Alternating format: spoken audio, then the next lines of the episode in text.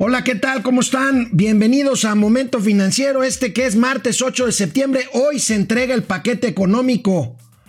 ¿Qué significa esto? Eh, la Secretaría de Hacienda a las 5 de la tarde va al Congreso, a la Cámara de Diputados primero, a la Cámara de Senadores después, a entregar el paquete que consta básicamente de la iniciativa de ley de ingresos, o sea, cuánto va a captar el Estado mexicano de ingresos tributarios y no tributarios y, por supuesto, el presupuesto de egresos, cuánto se va a gastar. Dicen que también incluirán en el paquete económico la reforma de pensiones, lo cual sería una buena noticia que, que ya de una vez por todas se discute y pase esta ley de pensiones de la cual ya hemos hablado aquí en Momento Financiero. El asunto es, y no es casualidad, que hoy, o más bien en vísperas de la entrega del paquete económico, 10 gobiernos 10 gobiernos estatales salen de la CONAGO, de la Conferencia Nacional de Gobernadores. Por supuesto, en política no hay casualidades y esta no es la excepción. Lo que lo comentamos aquí junto con otros temas en Momento Financiero, Economía, Negocios y Finanzas para que todo el mundo les entendamos. Esto es Momento Financiero. El espacio en el que todos podemos hablar. Balanza comercial. Inflación. Evaluación. Tasas de interés. Momento Financiero. El análisis económico más claro. Objetivo y divertido de Internet. Sin tanto choro. Sí. Y como les gusta. Peladito y a la boca. Órale. Vamos, réjete bien. Momento Financiero. Decíamos que un total de 10 gobiernos estatales, de 10 entidades federativas, abandonaron ayer la Confederación Nacional de Gobernadores, esta iniciativa, la CONAGO, que se creó en el 2001 durante el gobierno de Vicente Fox, en un hecho muy significativo, muy significativo porque tiene lugar en vísperas de la entrega del paquete económico 2021 en la Cámara de Diputados. ¿Tendrá que ver con el tema fiscal, con el pacto fiscal, con el reparto? Seguramente sí. ¿Por qué? Miren, si vemos el mapa de los estados que abandonan la CONAGO, estos 10 estados que abandonan la CONAGO son los que están marcados en verde. Chihuahua, Durango, Jalisco, Michoacán, Tamaulipas, Colima, Coahuila, Nuevo León, Guanajuato y Aguascalientes. Si ustedes hacen una línea de lo verde para abajo, pues van a ver pues el México dividido entre el norte y el sur.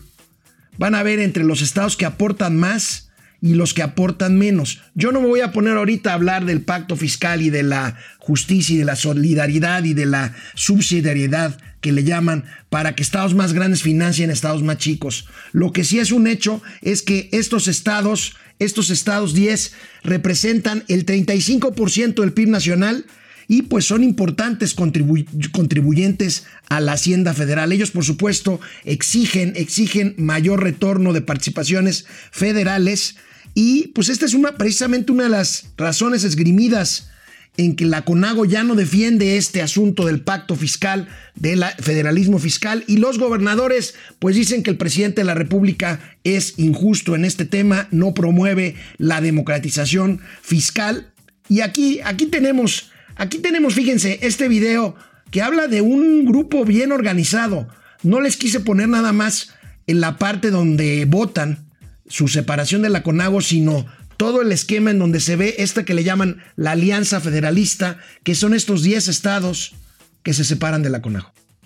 Momento en que el grupo de gobernadores, integrantes de la Alianza Federalista, terminan su participación en la Conferencia Nacional de Gobernadores.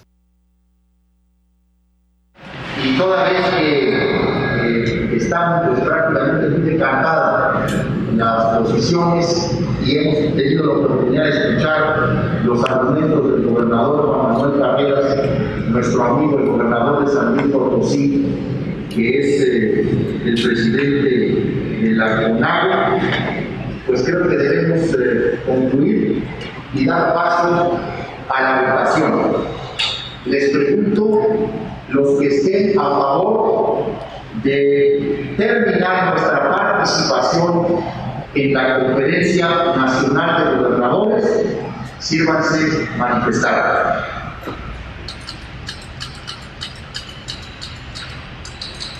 Eh, unanimidad. Vamos a comunicarle al gobernador Carreras nuestro acuerdo, incluso con la petición expresa que varios de ustedes han de expresarle nuestro reconocimiento a su persona, a su trabajo por supuesto, distinguir que nuestra decisión en modo alguno tiene que ver con su presidencia de la Cámara. Si están de acuerdo en esos términos, lo vamos a comunicar. Pues clarísimo, la bronca no es con la CONAGO ni con el presidente de, en turno de esta Confederación Nacional de Gobernadores, el gobernador de San Luis Potosí, Juan Manuel Carreras. La bronca es con el presidente de la República, quien contestó hoy en la mañana en Palacio Nacional. Una vez. Buenos días, presidente. Eh, nada más rapidísimo, conocer su postura eh, sobre la salida de los gobernadores de la CONAGO. Pues están en libertad. Somos libres. No veo yo este, nada eh, extraño. Creo que este eh, es una asociación de los gobernadores y no es obligatorio. Y los que se salen es porque están ejerciendo su derecho, su libertad. Lo están acusando a usted de poner en riesgo la democracia y de polarizar al país desde Bueno, la eso ya es otra cosa. Este, de eso me acusan el reforma y este todos los días eh, los medios de información, los que eh, pertenecen al agrupamiento conservador y quisieran que se mantuviera el mismo régimen de corrupción, de injusticias, de privilegios. Entonces, es legítimo. Pero a los gobernadores, ¿qué les dice sobre esa acusación en particular? Pues que están en su derecho, que se garantiza en México. Pues ahí está este rompimiento de los gobernadores de Chihuahua, Javier Corral, Durango, eh, Rosa Saispuro, Jalisco, Enrique Alfaro, Michoacán, Silvano Aureoles, Tamaulipas, Francisco García Cabeza de Vaca, Colima, Ignacio Peralta, Coahuila, Miguel Riquelme, Nuevo León, El Bronco, Jesús, ¿cómo? Eh, es que ya todo el mundo lo conoce como El Bronco, Jaime Rodríguez, El Bronco, Guanajuato, Diego Siné- Sinué y Aguascalientes, Martín Orozco. Ve- veamos, esto pues se, se conformará como un contrapeso no nada más fiscal, sino también político en términos de las próximas campañas políticas en el país. Pues bueno, regresamos después de una pausa, Canal 76 de Easy, de lunes a viernes, 4 de la tarde, Spotify, Facebook y YouTube. Momento financiero, regresamos. Bueno, pues hoy, hoy entrega a las 5 de la tarde el secretario de Hacienda y Crédito Público Arturo Herrera Gutiérrez entregará en la Cámara de Diputados el paquete económico 2021. Como les decía, y ya hemos visto videos tutoriales de la Secretaría de Hacienda, el paquete económico con- contiene el proyecto de ley de ingresos, el presupuesto de egresos y dicen que también viene la reforma de las pensiones. Vamos a ver, pero sobre todo muy importante, vienen las proyecciones económicas. ¿Qué quiere decir eso? ¿Qué tan realista será la Secretaría de Hacienda para proyectar un año de la peor crisis que el mismo secretario Herrera ha perfilado y entonces en ese sentido la importancia de un paquete como cualquier documento de planeación para cualquiera de sus empresas o incluso de los gastos familiares, pues es los pronósticos, las eh, realidades que se, que se per- perfilan en el escenario nacional, esto es cuánto se espera que crezca la economía, el tipo de cambio cuánto estará, eh, la inflación, la inversión que está pues claramente a la baja, en fin, el proceso, el proceso para aprobar el paquete económico es el siguiente, veamos, ya no son las prisas de antes que llegábamos al 31 de diciembre sin presupuesto, hoy, hoy se entrega el paquete económico, el 20 de octubre se aprobará por parte de los diputados, el 31 de octubre a más tardar la aprobación de, eh, por parte de los senadores en lo que concie- concierne a la ley de ingresos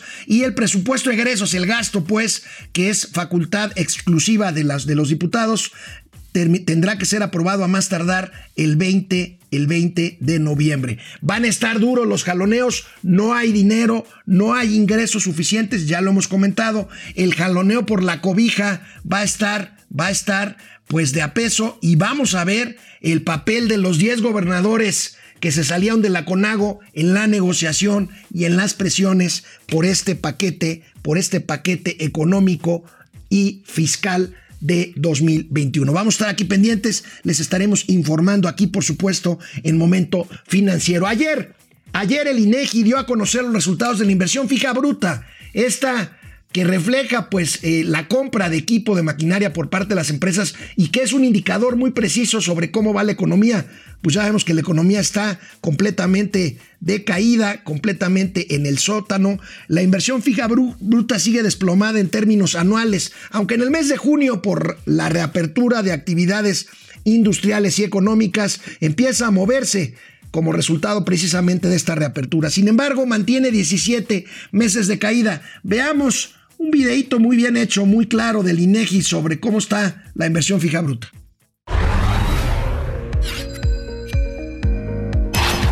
La inversión fija bruta presentó un aumento real de 20.1% durante junio de 2020 frente a la del mes previo con cifras desestacionalizadas.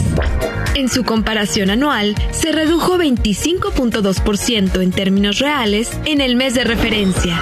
Así, la tendencia ciclo de este indicador presenta el siguiente comportamiento.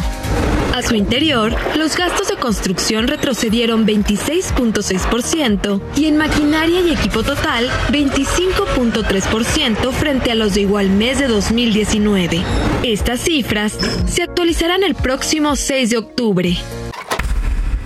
Bueno, como el presidente no quiere hablar de la baja inversión bruta, hoy otra vez se refirió a la rifa del avión presidencial, va a 65% de los 2 millones de cachitos.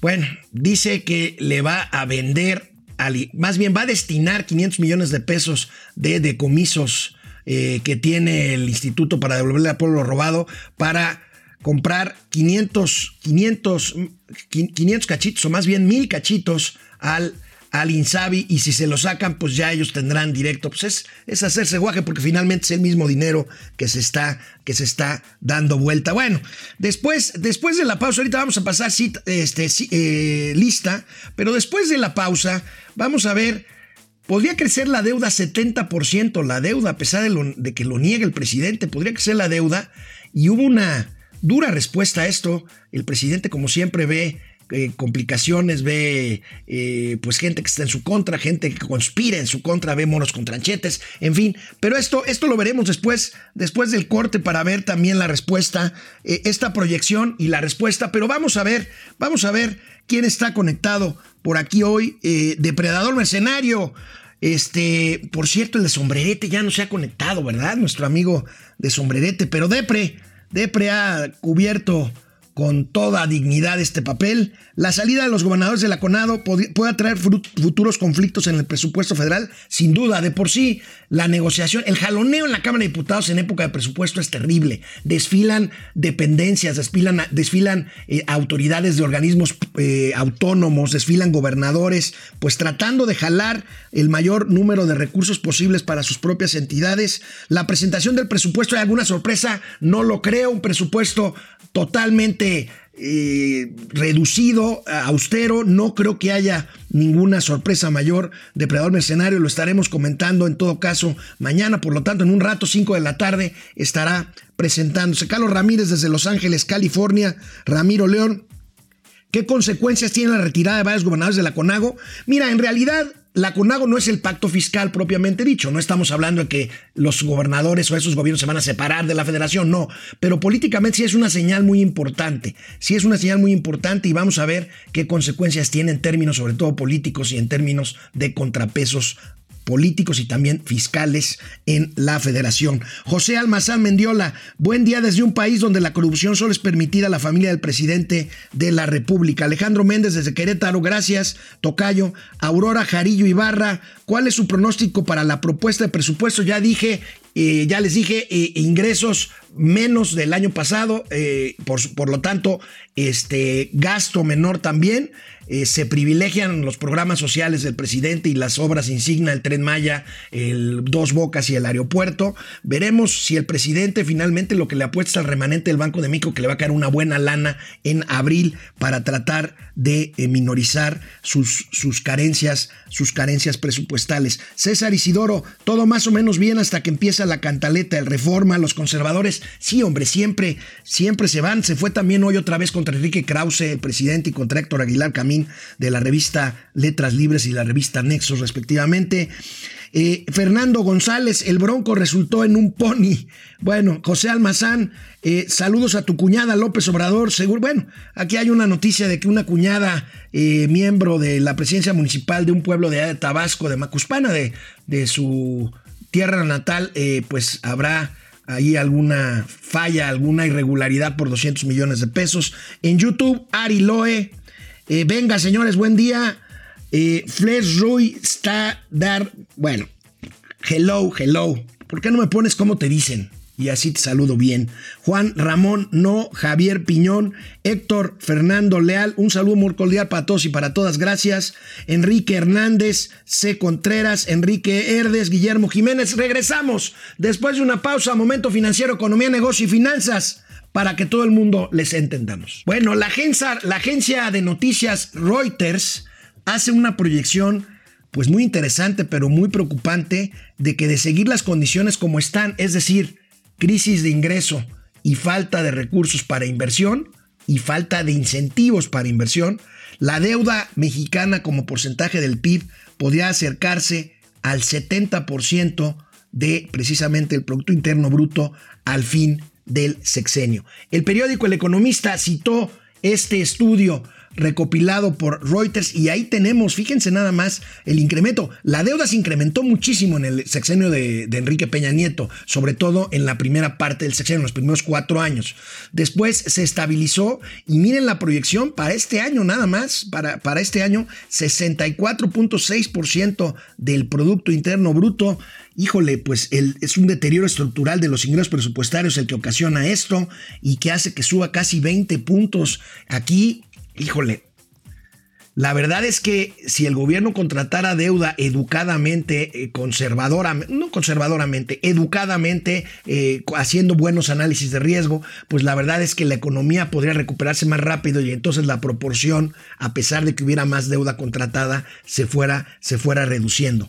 El presidente, el presidente en este eh, pues juego de culpar a todo y a todos de los conservadores, pues reaccionó, reaccionó esta nota y no lo hizo en términos, en términos muy amistosos.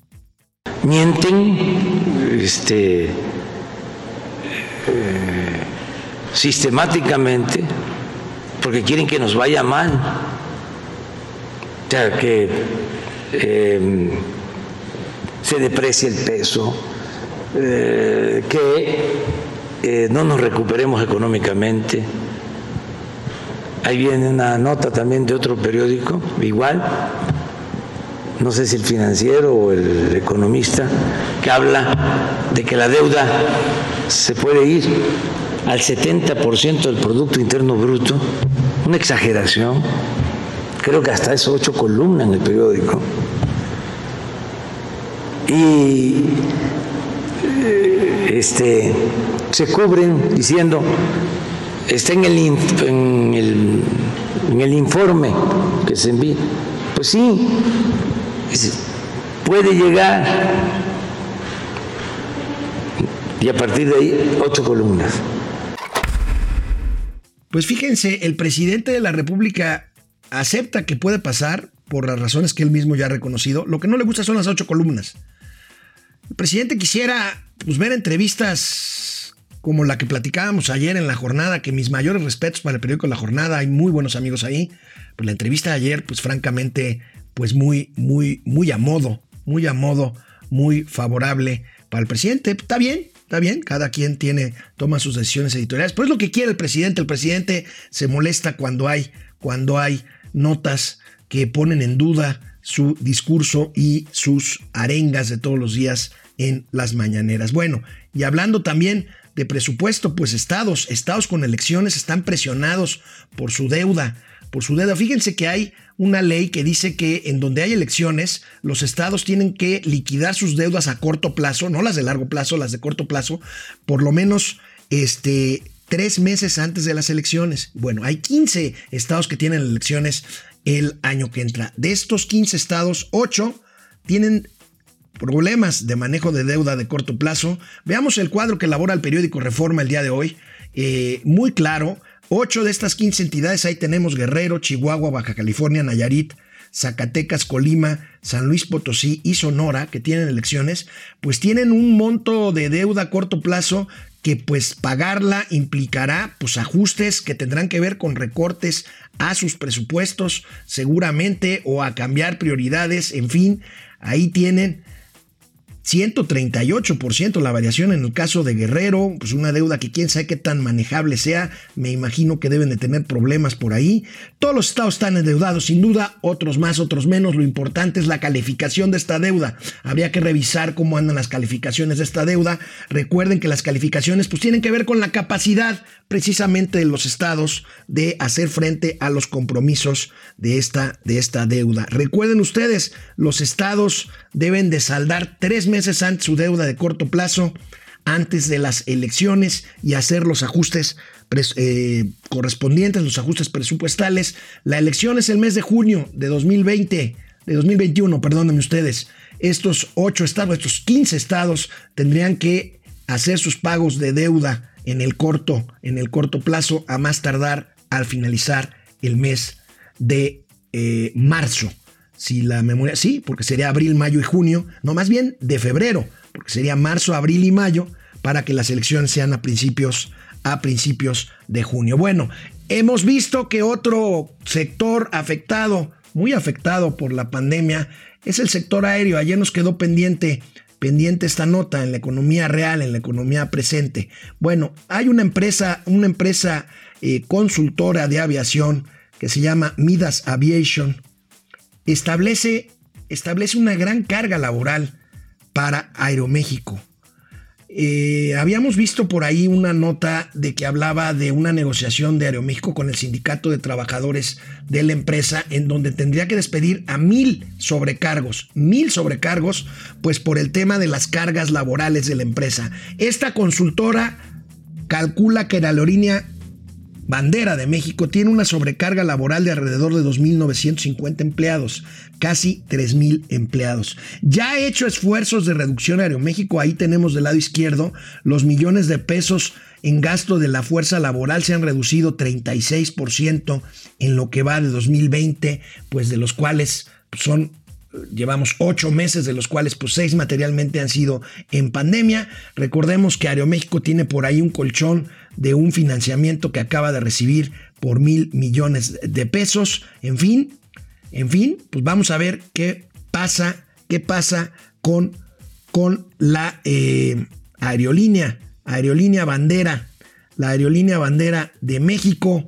Por otro lado, pues este, hay otra línea de la que se está hablando mucho eh, Interjet. Interjet tiene problemas de flujos. Interjet acaba de recibir una inyección.